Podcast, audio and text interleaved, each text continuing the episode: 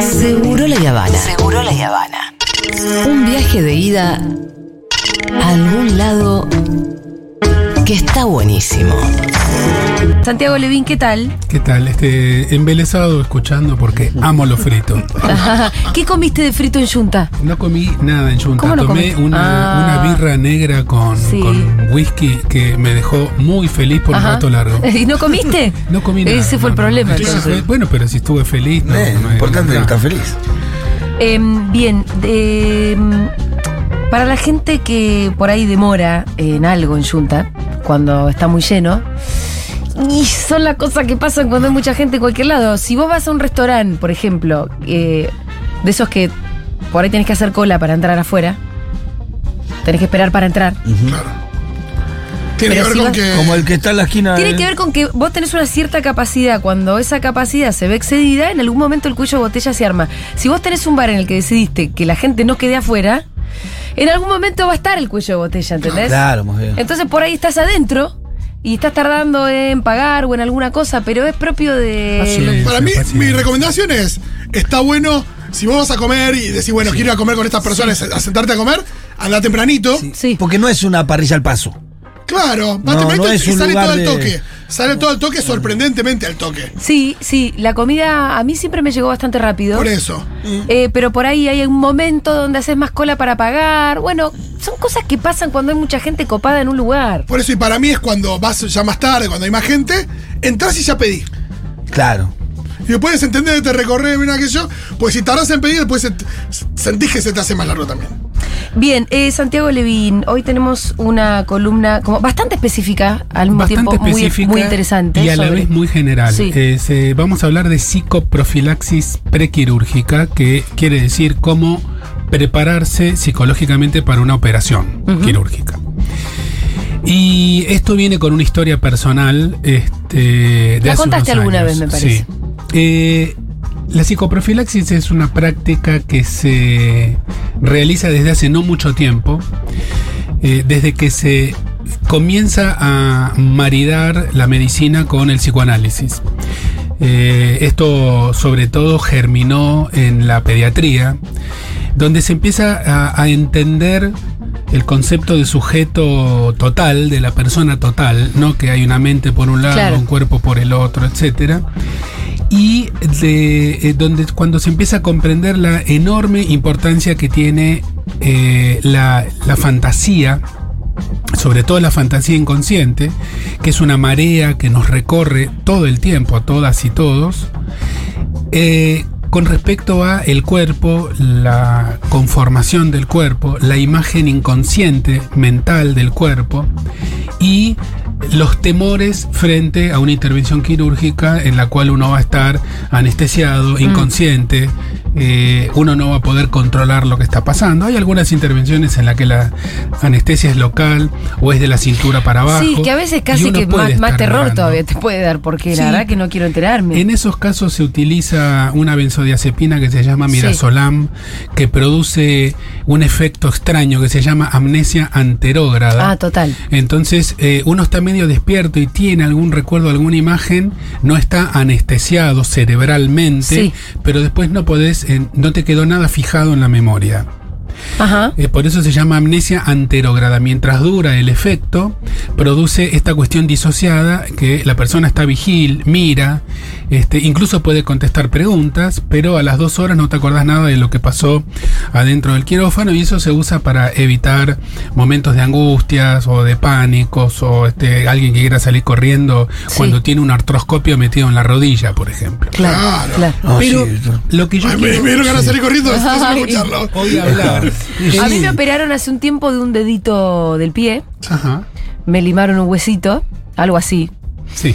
Eh, y, y sí, creo que fue algo así lo que me pasó porque estaba medio boba, y- pero me acuerdo que yo sentía la sierrita y no me daba miedo, pero me estaban cortando un dedo básicamente. Claro. Eh, y eso duele bastante los días siguientes. Pero bueno, el tema, y si no te dolió, tuviste suerte.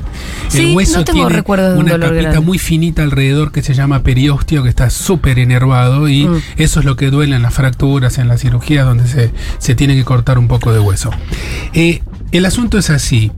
eh, aunque se hagan miles y miles y miles, cientos de miles de cirugías por día, en el sujeto, en cada uno de nosotros, la idea de que a uno lo van a operar de algo produce cambios psíquicos muy profundos.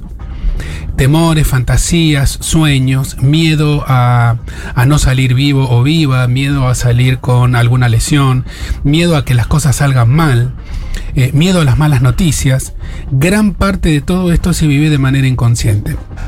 Inconsciente quiere decir que uno realmente no tiene noticias de eso, salvo por algunas manifestaciones, como por ejemplo un malestar difuso que uno no lo puede explicar. No, si está todo bien, lo conocí al cirujano, todo fantástico. Psicoprofilaxis es una serie de entrevistas psicológicas que se hacen, sobre todo en pediatría, Eso te iba a decir. antes de Yo no conozco casos. y no se hacen en todos los casos. Debería ser un derecho Mm. adquirido universal. Todos los estudios comparativos muestran que los chicos y las chicas que se van a someter a una cirugía e hicieran una psicoprofilaxis tienen mucho menos complicaciones posteriores que los que no lo hicieron. Y le voy a contar el caso, si lo hice, lo vuelvo a repetir, de mi hijo Pancho. Cuando tenía 7 años lo operamos de adenoides. Lo mismo que le pasó a su padre, es decir, a mí, pero muchos años antes. Eh, las adenoides son un crecimiento que a veces algunos chicos tienen en, en la rinofaringe que impide una respiración nasal normal. Los chiquitos tienen esa voz medio nasal como si estuvieran eh, Sí. eh, tapadas. así. A veces este, eso repercute en el oído medio y hay otitis a repetición, un poquito de hipoacusia, ronquidos y a veces hay que operar. Eh, en el hospital italiano a nosotros nos ofrecieron hacer una psicoprofilaxis. Fíjense lo que es. ¿Hace casa- cuántos años fue esto? Y casi. Pancho tenía 7, ahora tiene 25, 18 años. Sí. Eh, yo era psiquiatra, imagínate, casa de herrero, cuchillo de palo. Lo primero que yo dije es no es necesario. Ajá. Mira. Pedazo de salame. Ya está haciendo una columna sobre el tema. Yo digo públicamente, reconozco, mi primera reacción fue: ¿para qué? Sí, ¿Te sí. parecía que iba- Sí, a, mo- a molestarlo? Tenemos que llevarlo cinco o seis veces. La última de las entrevistas, la psicóloga lo acompañaba al quirófano y lo vestía con las cosas de quirófano, el barbijo, Lo, lo preparaba. el, eh, la cofia. y eh, vos veías que Pancho no, expresaba temor, además. No, porque justamente estamos hablando de fantasías inconscientes. Y acá viene la parte interesante de la columna. Primera entrevista, me permiten entrar, me piden, papi, ¿querés entrar? Entro. Sí. Me siento en un banquito por allá. Perdón, vos creíste que no era necesario, pero lo hicieron. Sí, sí, sí, por lo eso. hicimos, lo hicimos. No, digamos, yo soy un poco bestia, pero en un segundo momento termino dando la razón. Eh, Te habrá intrigado también como profesional, me imagino. es que esta es la diferencia entre la teoría y, y la vivencia. Yo en teoría te hubiera dicho hay que hacerlo. Y viviéndolo encarnadamente en mí mismo, mi, mi pregunta fue ¿para qué? Si no es Sí. necesario. Mm. En este caso no es necesario. Y fue genial. Ustedes saben, las adenoides están en un lugar muy chiquitito detrás de la nariz entre los dos ojos, en un lugar que se llama cabum o rinofaringe. La psicóloga le dice a Pancho, ¿sabes de qué te van a operar? Sí, de adenoides, ¿sabes dónde está? Y él se señala con dos deditos. Ah. Perfecto, dice, mi papá es doctor. Claro que sé dónde, dónde y él se está". señala dónde era. Exactamente. Bueno, le dice la psicóloga, vamos a operar. eh, las este, sesiones con los nenes se hacen con juegos, no cara a cara este, o con diván como se hace con adultos. Entre paréntesis, ayer vi un sketch de Lelutier donde hacían el chiste de vamos a hacer sesiones cara a cara, muy cara. Sí. Este juego, agarra un muñeco, lo pone arriba de la mesa, había un serruchito de plástico ahí al lado y la psicóloga le dice, bueno, Pancho, opéralo. Y él lo empieza a cortar por el ombligo. Sí. Para, para, le dice, ¿qué estás haciendo? Si eso queda muy lejos del ombligo. Y el nene, y ahí fue mi mayor sorpresa, ahí entendí, y entendí muchas cosas. La miró a la psicóloga como diciendo, vos sos boluda. Si acá es duro en la cabeza, yo tengo que cortar por donde es blandito. Sí. Después se mete la mano por adentro de toda la panza y se saca. Igual flasheó un montón, Pancho. Podría haber pensado sé, otra pero- cosa. Vos sabés pero que da cuenta de que se piensa, pueden pensar Bueno, cualquier si cosa. lo hizo es porque es- ser habitual. Sí, Esa parece ser una fantasía muy común. Claro. Y luego, averiguando un poco más, Sí. Eh, la principal complicación postquirúrgica de la adenoidectomía es un dolor abdominal indistinguible del abdomen agudo, que lleva muchas veces a los chicos o las chicas a quirófano para hacer una laparoscopía exploratoria, de la que casi nunca se encuentra nada. Porque es forma parte de la, de la Forma fantasía. parte de la fantasía. Por parte de la representación de una operación para un chico de 7 años, que lo puedo haber visto en el cine, en la tele, en los dibujitos, que yo, siempre es la de alguien que le abre el estómago, por más que sea eh, digo, Yo te Tommy lo diría Jerry o al la revés. Rosa. Eh, en los dibujitos animados se abre siempre el estómago porque esa es la representación Claro. este, anterior al dibujito animado que tiene el propio dibujante Claro, de claro. su mundo infantil Totalmente. interno. Es decir, este, la mayoría de los chicos se hace, se arma la fantasía de que los van a cortar por la mitad Sí. para llegar a una parte dura que no se puede cortar. Mirá. Conclusiones, conclusiones. Primero, somos una sola cosa, no cuerpo y mente. Una sola cosa. Eh, algún día lograremos superar ese dualismo y llegar a una teoría monista, eh, más parecida a las teorías orientales, que nos permitan entendernos como una sola materia, una sola sustancia. Segundo, todas las cosas que tienen que ver con nuestro cuerpo, buenas y malas, la sexualidad, eh, los golpes y el dolor, eh, las cirugías, las cicatrices, el crecimiento cuando un adolescente crece y se pone todo un poco más grande, eh, el dolor físico, el orgasmo, que son eh, experiencias eh, lindas y feas, pero integradoras, son momentos que nos permiten volver a recordar o entender hasta qué punto somos una sola cosa, incluyendo también nuestras fantasías inconscientes. Entonces, eh, es de buena práctica que sobre todo en la vida infantil y puberal, cuando va a haber una intervención quirúrgica y a ese chiquito se le va a cambiar su rutina y se le explica lo que le, lo que le va a pasar, también se le ofrezca una serie de eh, sesiones en donde se pueda poner en juego el miedo Sí. y esto se pueda superar, elaborar y superar. Esos chicos se van al día siguiente de la cirugía a sus casas, los otros pueden quedarse dos o tres días internados. Ahora, te hago una pregunta medio boba, seguramente. A Pancho, ¿el hecho de que le corten el cráneo lo dejó más tranquilo? No, no, no le Ah, no, porque entraban por la nariz. Claro, claro. Claro, claro, Se entra claro. por otro lado. Este, ¿Y se quedó más tranquilo porque entraran por la nariz? No, no recibió esa explicación porque no la pidió. Y entra, se entra por atrás del paladar. Por, por la faringe Ah, directamente, por a- abriendo bien la boca, se entra por allí. También se suele hacer un agujerito en los dos tímpanos eh, para que no se acumule pus, como en la otitis media, y se pone un, un tubito chiquitito que se llama diablo. Así que los chicos suelen salir con este, las adenoides eh, sacadas y con dos diábolos que luego se caen solos y los, los tímpanos se cicatrizan. Estoy Eh, pensando que independientemente de, de- en este caso que estás hablando de intervenciones quirúrgicas, hoy ya en, la pediatría eh, se estila cada día más, digo, no, no digo que todos los pediatras lo hagan, pero que eh, frente a, al accionar frente a un niñe, ya se le, se le dice qué va a hacer. Ahora, bueno, ahora te voy a sacar la remera, te voy a pasar. Digo, es una cosa que, por lo menos en nuestra época, y que todavía hay muchos eh, pediatras que son así, no tenías ni idea, ibas ahí. Eso tiene que ver con el cuidado, con el respeto, con el reconocimiento del niño y la niña como sujetos de derechos, etcétera. Pero yo, acá estamos hablando de la fantasmática interna. Claro. Es decir, vos al chico le podés explicar por dónde se va a intervenir, cuánto va a durar la operación, lo podés llevar a conocer el quirófano, pero igual hay una máquina que se está moviendo adentro y eh, el psicoanálisis ofrece una posibilidad riquísima y maravillosa de poder elaborar, poner en funcionamiento lo con los chicos se hace con el juego. Plastilina, creyones, dibujar, operar un muñeco de mentira y empezar a ver este qué es lo que está pasando del otro lado de la catarata, trabajar con eso y lograr maravillosamente que esa persona tenga menos complicaciones postquirúrgicas que antes eran entendidas únicamente desde el punto de vista quirúrgico. Pos y pre. Yo cuando la última vez que fui a hacer una. Sacaron el plomo acá que tenía acá, ¿te acordás el año Sí. pasado?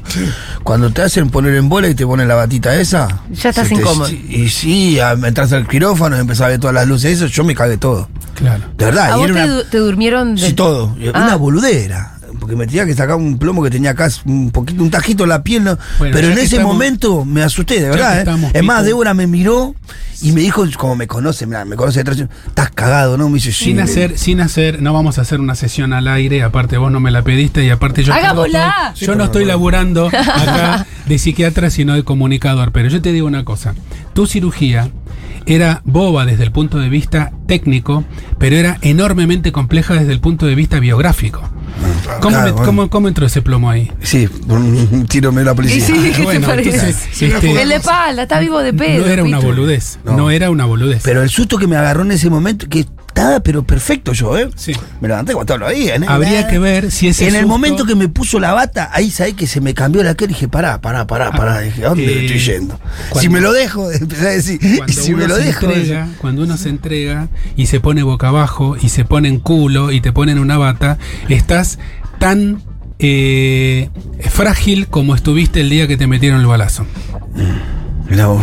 Bueno, sí, algo así me pasó, sí. Porque nosotros somos seres del lenguaje, eh, nuestra comprensión del mundo es simbólica, eh, entonces no es solamente un tajito, te saco esto, lo tiro en la bandeja quirúrgica que hace pling, después te coso, se pone un poquito de gasa para frenar la hemorragia, un poco de antibiótico y a la casa. O mensajitos vamos a leer. Ojalá se hiciera eso previo a una cesárea. El curso de preparto no la contempla y lo único que te repiten es vas a conocer a tu bebé. Como si no hubiera lugar para tener miedo ante una cirugía mayor. Bueno, el tema de cesárea es toda otra Un tema historia. cesárea es todo un tema, pero también el parto, entre comillas, natural. Sí. Eh, nosotros deberíamos llamarlo cultural, porque no hay nada natural eh, hoy en, eh, en ese tipo de cuestiones. Eh, también necesitaría unas sesiones previas para preparar el parto, porque no es fácil para el esquema, el concepto de esquema corporal, que podemos hablar el otro día, es muy complejo, pero tiene que ver con, no es lo que uno ve en el espejo. Es lo que uno tiene eh, eh, fijado en lo más profundo de su, de su inconsciente en relación a su propio cuerpo. Y tiene elementos de las distintas etapas. Hay elementos infantiles, hay elementos más actuales. No es el mismo dibujo que el que uno puede hacer si uno mira una foto o una imagen en el espejo. Y esa mujer que de repente ve salir un ser de en medio de las piernas, la cesárea te la tomo, pero el parto, entre comillas, normal, también requiere una preparación psicológica. Sí, em, pero vos decís como con algún profesional, porque de, de existir existe. La Sí. preparación en un punto. Sí. Estás nueve meses, ¿no? Como eh, pensando, hablando con gente, capaz leyendo libros. Sí, pero no haciéndote cargo con ayuda de las fantasías. De las fantasías de tener un, un ser adentro, de las fantasías de cuando lo vas a parir, de cuando se corta el cordón umbilical. Algunas mujeres lo necesitan y otras no. Pero la cesárea es Sí. una intervención quirúrgica. Bueno, se chicas. muchas cosas. Amo las columnas de Levin, soy psicóloga y hago psicoprofilaxis en un hospital de oftalmología. Amo mi trabajo, no me gusta lidiar con oftalmólogos, pero es parte del trabajo. Pero es hermoso cuando se puede trabajar de forma interdisciplinaria e incluyendo a la FLIA. Totalmente de acuerdo con la colega psicóloga y lo único que yo agregaría es que los oftalmólogos son, en general, son, son gente muy querible. Menos mal que existen. Nos salvan de unas cuantas. Eh, a ver, ¿qué más? Em, Griselda dice parto vaginal. Bueno, sí, así lo llamamos. Claro, después también. dijo, ahí, ahí justo lo dijeron. Eh, hola Futurock, gracias Santiago, excelente columna. A mí me operaron de adenoides también en el 98 y nada de eso me explicaron. Tenía 5 años y me anestesiaron completamente. Hoy lo recuerdo con una mezcla de horror y tristeza. Me hubiese Sí. gustado tener ese acompañamiento, el que tuvo Pancho. Gracias por ayudarnos a estar más advertides. Sí, se debería exigir siempre, debería estar en todos los planes y en todos los hospitales, sobre todo cuando un niño o una niña menor de 15 años es sometido a una intervención quirúrgica, en donde por más que conozca toda la información, falta una ayudita para procesar la marea interna que no se puede hacer en soledad. Cristina dice, horrible histerectomía me hicieron a los 45 años. Nadie me explicó y no tomaron en cuenta el dolor por la pérdida del útero, ovarios y del cuello del útero. Total. Es súper importante en la mujer el, eh, el sistema re- reproductor. Eh, durante mucho tiempo ahora ya casi no se usa, se usaba una palabra para la anexo histerectomía, se Sí. decía vaciamiento. Ay, qué horrible. Vaciamiento. Sí, igual es muy loco porque... Te quedan un montón de cosas todavía. Pero, pero ¿sabes qué? Pero por, por lo menos daba más cuenta de, de lo que pasaba. Pero, pero hay otra cosa, el útero no grávido, el útero sin embarazar y este, los dos ovarios, que cada uno tiene el tamaño de una almendra, cabe en, eh, en la palma de una mano chica y sobra lugar. ¿Con el útero incluido? Sí, el útero es una cosita recontra chiquitita así. ¿En serio? Cuando estás embarazada se pone así. Me imagino. Es el único músculo que tiene esa capacidad de multiplicarse por un montón montón de veces. Cuando dicen vaciamiento, parece que te van a sacar un balde de cosas. Claro. Es apenas una cosita chiquitita. La palabra- dice la vaciaron. La No, pero- vaciaron. La vaciaron. pero en porque términos cuando las las doñas dicen así, no, aquella la vaciaron, sí. Pero en términos simbólicos no pasa un poco como lo del Pitu. Sí, evidentemente sí. ahí tiene mucha carga. Por supuesto. Sí, sí, claro. Por supuesto. Ella eh, acá termina el mensaje diciendo que, claro, no iba a tener más hijos, era el único que le decían y era como. Este, el único mensaje de esto es que es un bajón. Claro. Salvo Cuando posiblemente urgencia- no ibas a tener más. Salvo en la urgencia, donde no hay más remedio que Mm. anestesiar, agarrar la manito, decir contar de 10 para abajo, quedás eh, dormide y te meten en el quirófano. Toda cirugía electiva tendría que tener una charla en donde se pueda escuchar qué es lo que le pasa a la persona con eso que le va a pasar. Claro. Ni hablar amputaciones, cirugías muy, muy grandes, cirugías oncológicas, etcétera. Amalia cuenta que hace 30 años me operaron de estrabismo en el hospital italiano, tenía 10 años, recuerdo una sesión con una psicóloga que me hizo un dibujo de la secuencia que iba a suceder, fue muy importante para mí, aún guardo el dibujo. Fantástico. Eh, a ver qué más, mensaje para el doctor. Mirá qué importante que guarda ese dibujo todavía. Sí, muy loco. La vista, la vista es una cosa tan importante. Me van a tocar un ojo, me van a tocar los dos ojos. Eh, hola, mensaje para el doctor. Yo le tengo terror a los abusos sexuales en el quirófano y en el posoperatorio. He leído varios testimonios en las redes y me quedé traumada. De solo pensar en estar desnuda e inconsciente tirada en una camilla a merced de todos los médicos y camilleros me quiero morir. Bueno, eh, eso es una fantasía que es necesario trabajar. Y sí. Es necesario trabajarla en este previamente. Eh, realmente si eso sucede es Yo lo vi en dos películas, no conozco ningún excepcional, real. excepcional. Yo no conozco ningún caso directo de la vida real de la medicina. Supongo que debe existir. Este, si hay profes de música en jardines de infantes que abusan de chiquitos, porque no va a haber un, este, sí, hay películas sí hay, películas hay varias. Eh, de Que a veces está maneras- sobre- Está Kill Bill, representado. Por eso digo, viste también- Kill Bill y viste la de Almodóvar y bueno, Claro, pensá está, que... está sobre, sobre representado por ahí en el cine. Igual, eh, una cosa es la fantasía y otra cosa es la realidad. Se puede ser paranoico y cornudo, como se dice en psiquiatría. Una cosa no quita la Sí, otra. sí, sí. Hola, cuando tenía 5 años, hoy tengo 25, me operaron de amígdalas y mientras escuchaba la columna me acordé que en esa intervención conocí a la doctora de enfermeras antes de operarme. También me vistieron con la ropa del quirófano diciéndome que me disfrazaban de Manuelita. Cualquier cosa también a veces, ¿eh? No, y ahora que lo que no es un mal recuerdo y hasta el día de hoy me acuerdo de la doctora que era un amor. Pero la conoció ahí mismo. Sí, se podría hacer un poquitito mejor. Es, eso es mejor que nada, Sí. pero se podría hacer un poquitito mejor. Porque Ahora- las sesiones de juego Sí. permiten poner en funcionamiento esos fantasmas. Insisto, no se trata solo de información, que también es un derecho. Se trata también de ayudar con el proceso inconsciente de elaboración de los temores. Eh, hola, me operaron. Dale. Acá Martín a los 28 me operaron de una hernia inguinal. Entré al quirófano y no vi venir la anestesia. Nadie me explicó nada, salía en la anestesia paranoico, a los gritos y patadas llorando y queriendo irme. Me sentía abducido. Bueno, ¿ves? Bueno, eso, es una, peligro. una reacción este, comprensible cuando uno no le explican nada. Situación que solo sería aceptable en la urgencia. Lore de Mar del Plata dice, hola, me operaron hace un mes de la vesícula. Fue y aún es muy traumático, mucha violencia en esos momentos, en los que uno es un cacho de carne. Sí, la cirugía. A ver, este, la, cirugía es una agresión. Lo que pasa es que es una agresión con fines este, benéficos. Sí. Pero el- la diferencia entre Aníbal Lecter y un cirujano Mm. este, que hace las cosas bien no es técnica. Es solo el objetivo. Es, es, es- es moral y es eh, ética. Sí. Pero no es técnica. Los dos usan un bisturí. Lo que Sí. pasa es con objetivos distintos. Em, y a ver, hola, yo me quedé de niña, a los nueve años fueron cuatro casi meses internada.